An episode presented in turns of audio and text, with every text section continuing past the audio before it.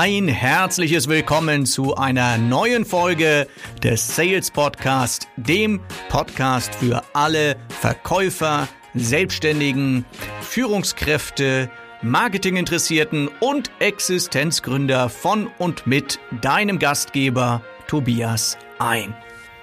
Telefonakquise, darum soll's heute gehen. Gern genommenes Thema und auch immer wieder Thema meiner Seminare und Coachings, wie denn Telefonakquise so richtig funktioniert.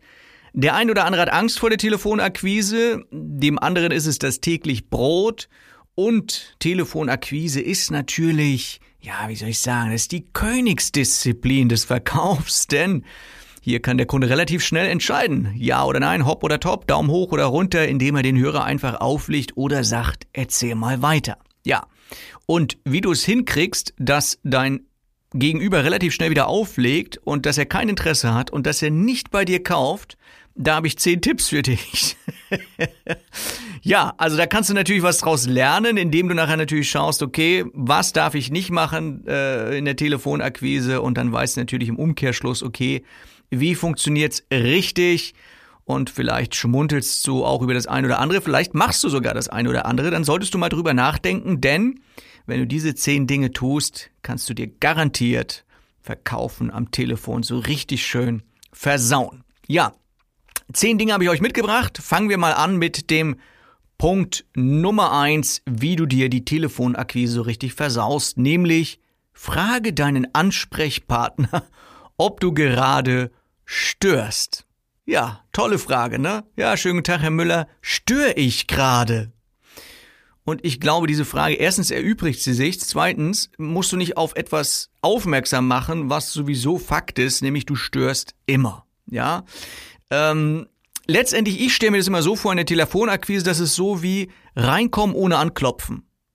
Und kannst du natürlich sagen, ja, aber wenn mein Gegenüber ja den Hörer abnimmt und ähm, er rangeht, dann hat er doch auch Zeit für mich und dann störe ich doch auch nicht. Nee, du störst immer. Immer störst du. Also dein Gegenüber nimmt ja nur den Telefonhörer ab, weil er auf den Anruf wartet, dass er im Lotto gewonnen hat. So ungefähr, musst du dir das vorstellen, ja? Also die warten natürlich nicht auf den Anruf eines Verkäufers. Deswegen auch relativ schnell die Frage, was wollen sie mir verkaufen? Und wenn dann der Verkäufer auch noch sagt, so, nee, ich will nichts verkaufen, ja, dann hat er gleich direkt verloren. Also diese Frage, ob ich gerade störe, die kannst du dir echt schenken, weil wenn du diese Frage stellst, sei dir sicher, das Programm im Kopf deines Kunden heißt, ja, der stört. Und wie werde ich den jetzt wieder los? also, das zu Punkt Nummer eins. Punkt Nummer zwei, wie du die Telefonakquise so richtig schön versaust ist. Lass dich nicht unterbrechen und rede, bis du erklärt hast, worum es geht also in einem Rutsch runter, weil der Kunde kann ja erst entscheiden, ob er sich mit dir abgibt, ob er mit dir weiter telefoniert, wenn du ihm erklärt hast, worum es genau geht und das bis ins kleinste Detail, am besten auch gleich die Bedarfsanalyse überspringst, gleich eine Produktpräsentation machst, einen Testabschluss und gleich eine Abschlussfrage stellst und dann, wenn der Kunde noch dran ist, sagt er dann wahrscheinlich, äh, ja, Genau. also lass dich nicht unterbrechen und rede, bis du erklärt hast, worum es geht. Keine so gute Idee. Nächste Idee, wie du deine Telefonakquise so richtig versaust, ist, sag, dass du auf jeden Fall nichts verkaufen willst. Das ist immer so ganz spannend, ne? Wir kommen manchmal, äh, also wir, wir kriegen ja manchmal selbst auch solche Anrufe und dann, also ich persönlich frage dann natürlich auch logischerweise immer, bin ja ein geschulter Kunde, also frage ich immer mein, mein Telefonakquisiteur, was wollen Sie mir denn verkaufen? Und wenn er dann sagt, naja, ich will Ihnen nichts verkaufen, ich wollte gern mal nur so eine Analyse Ihrer äh, Versicherungspolice machen, dann weiß ich schon, ah nee, das ist kein guter Verkäufer, das wird hier heute nix. Also sag, dass du auf jeden Fall nichts verkaufen willst. Hm, auch nicht so gut. Ähm, dann Punkt Nummer vier, wie du deine Telefonakquise so richtig versaust, schick erst mal ein paar Unterlagen kommt ja manchmal auch direkt die Frage ne, beim Kunden, dass er sagt, so Mensch, ah, ich äh, weiß nicht, ich habe nicht so recht Interesse, aber ich habe jetzt auch gar keine Zeit, äh, schicken Sie mal ein paar Unterlagen. Ja, und schicken Sie mal ein paar Unterlagen, das ist ja eher meistens so ein Vorwand, so nach dem Motto, so ja, ich will nicht Nein sagen, will auch nicht Ja sagen, und aber eigentlich will ich dich loswerden, also schick mal ein paar Unterlagen. Äh, und wenn du das dann machst, naja, dann läuft das wahrscheinlich in Zukunft nicht so gut. Denn was passiert denn mit den Unterlagen? Ja, manchmal kommt ja auch so die Idee, heute ist ja alles elektronisch, ne, dass sie sagen, schicken Sie mal ein paar Unterlagen an info ja, dann kannst du gleich direkt vergessen. Ne? Also es war Idee Nummer vier. Idee Nummer fünf, gib Rabatte, sobald der Kunde danach fragt. Gern genommene Frage. Ne, gerade, also du hast, hast ja gerade mal den Preis genannt und dann gleich direkt sagen Sie mal, was ist denn da für ein Rabatt drin? Und wenn du da gleich einknickst und gleich einen Rabatt gibst, das ist übrigens nicht nur am Telefon so, dann kannst du es gleich direkt vergessen, weil dann zieht er dich aus. Ja? Einfach nur einen Rabatt geben, weil jemand danach fragt, das macht irgendwie keinen Sinn. Ja? Das ist wie wenn du irgendwie eine Frau, äh, wenn du eine Frau fragst, so, äh, äh, äh darf ich dich küssen? Und die sagt glatt, äh, ja, klar, warum denn nicht? Ja, und du kennst sie gar nicht. Also macht irgendwie keinen Sinn. Weiß nicht, ob das jetzt ein gutes Beispiel war.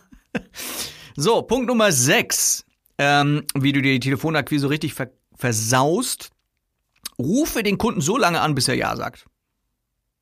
Ja, Kunde sagt, nein, kein Interesse, rufst wieder an, ja, wir wollten doch noch mal reden und so, nee, kein Interesse und so, ja, und ich wollte noch mal zurückrufen und nein, kein Interesse.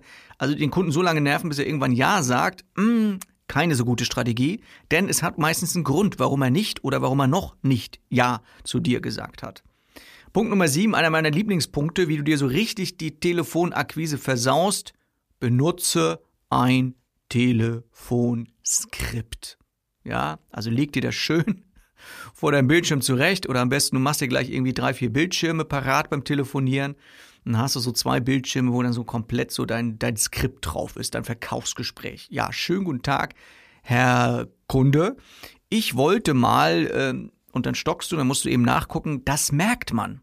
Ja, dein Gegenüber merkt das und wir alle kennen vielleicht solche Telefonate. Und wenn du dann dein Gegenüber noch fragst, äh, sind sie irgendwie im Text verrutscht, dann ist er gleich direkt durcheinander. Also Telefonskript auch nicht so eine richtig gute Idee. Nun hat natürlich das Telefonskript an sich ja auch eine Berechtigung. Also man kann sich natürlich schon hinsetzen und sagen, wie mache ich denn so eine Struktur von so einem Gespräch? Ne? Also vielleicht nicht alles komplett ausformuliert, aber wie mache ich denn so eine Struktur von meinem Gespräch, dass ich sage so, okay, als alles, allererstes stelle ich folgende Eingangsfrage, dann stelle ich folgende Problemfrage, dann mache ich folgende Bedarfsanalyse mit folgenden Fragen, dann mache ich folgende, also das kann man sich schon so ein bisschen aufschreiben und vielleicht auch so ein bisschen so, was wäre denn wenn? Also was wird jetzt passieren, wenn ich die und die Frage stelle? Zwei, drei Optionen vielleicht mal auf Blatt Papier bringen, mal überlegen, was könnte denn da passieren und wie könnte ich denn reagieren. Also das macht schon Sinn. Und ich habe immer so die Idee von Telefonskript, also wenn man sowas mal macht, gerade als Anfänger, soll man auch gerne mal machen, aber dann äh, anschauen, üben, zerreißen, wegschmeißen, verbrennen und dann telefonieren. Ja, aber niemals mit einem Telefonskript telefonieren. Nie so gut. Punkt Nummer 8, wie du die Telefonakquise versaust, sag dem Kunden erst am Schluss, was du wirklich willst. Ja, manche Kunden sagen gleich so, ja, worum geht's denn? Ja, sage ich, sag ich Ihnen am Ende. So, ich äh, lasse mich erstmal ausreden. So. Nein, der Kunde möchte jetzt wissen, ob es super interessant und spannend ist, mit dir weiterzureden. Und deswegen musst du ihm schon ein bisschen helfen. Also nicht erst zum Schluss sagen, was der Kunde, ähm, was du wirklich willst. Ja, Punkt Nummer 9, wie du die Telefonakquise versaust. Rufe noch mehr Leute an, um mehr Umsatz zu machen. Ja, man kennt ja manchmal so das Gesetz der Zahlen, dass man sagt so, ja, okay, ähm, rufe ganz viele Leute an, ähm, Quantität vor Qualität und ähm, wie sagt man so schön, äh, Kontakte bringen Kontrakte, äh, stimmt nicht.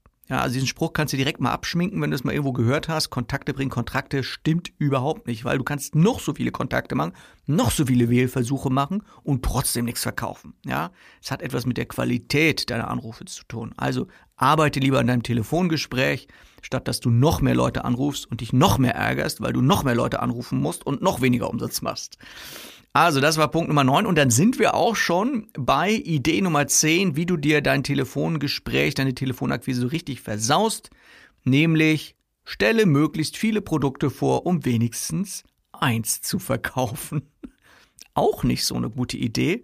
Ja, ganz viele Produkte sind. Der Kunde sagt, nee, brauche ich nicht. Ja, ich habe da noch ein Produkt. Ah, brauche ich nicht. Ach, übrigens, ich habe noch ein Produkt von meiner Schwester, das verkaufe ich hier gleich mit. Nee, brauche ich nicht. Also macht nicht so einen guten Eindruck. Bauchladen ist immer nicht gut, weil wenn du die Bedarfsanalyse versaut hast, dann brauchst du auch direkt gar nicht weitermachen, weil ähm, das bringt dann nichts. Also noch mehr Produkte. Gut, manchmal macht es natürlich schon Sinn, vielleicht noch mal ein zweites Produkt raussuchen, weil du gemerkt hast in der Bedarfsanalyse, wenn du die sauber gemacht hast, das Produkt passt nicht, aber ich hätte da noch was anderes. Das ist was anderes. Aber einfach viele Produkte vorzustellen, um wenigstens eins zu verkaufen, mh, mm, funktioniert nicht so. Ja, und jetzt möchte ich euch noch ein Produkt vorstellen, nämlich das ist der Sales Day. ja, also wir sind am Ende unseres Podcasts, klar. Aber ich, ich natürlich kommt noch ein kleiner Werbepart hinten dran. Aber ich, ich stelle euch nur ein Produkt heute vor und das ist der Sales Day. Sales Day findet statt im September in Hamburg. Ja, also Hamburg ist immer eine Reise wert. Also selbst wenn du in Bayern wohnst, ja, setz dich in den Flieger oder in den Zug. Hamburg, feine Stadt. Da machen wir den Sales Day. Sales Day ist keine riesen mega Eventveranstaltung mit Chaka Chaka Motivation und Heizdecken, die hier verkauft werden, sondern Sales Day ist ein Schnupperseminar. Das heißt, ein komplettes Seminar, ein kompletter Seminartag für wenig Geld, wo du mal sagen kannst, so Mensch, wie ist denn der Tobias eigentlich so in echt, ja? Ich höre den immer nur im Podcast, wie ist denn der in echt und was macht der für tolle Seminare, was hat der für Inhalte, wie arbeitet der überhaupt und kann ich denn da von ihm was lernen? Darum geht's beim Sales Day. Ganz tolle Ideen haben wir dafür für den Sales Day im September. Schau mal auf die Webseite, ob du da noch ein Ticket kriegst. Ich denke mal schon. Ähm, ist natürlich nicht so wahnsinnig viel Platz, also es ist kein Mega-Event, wo jetzt 1000 Leute reinpassen, aber schau mal auf die Webseite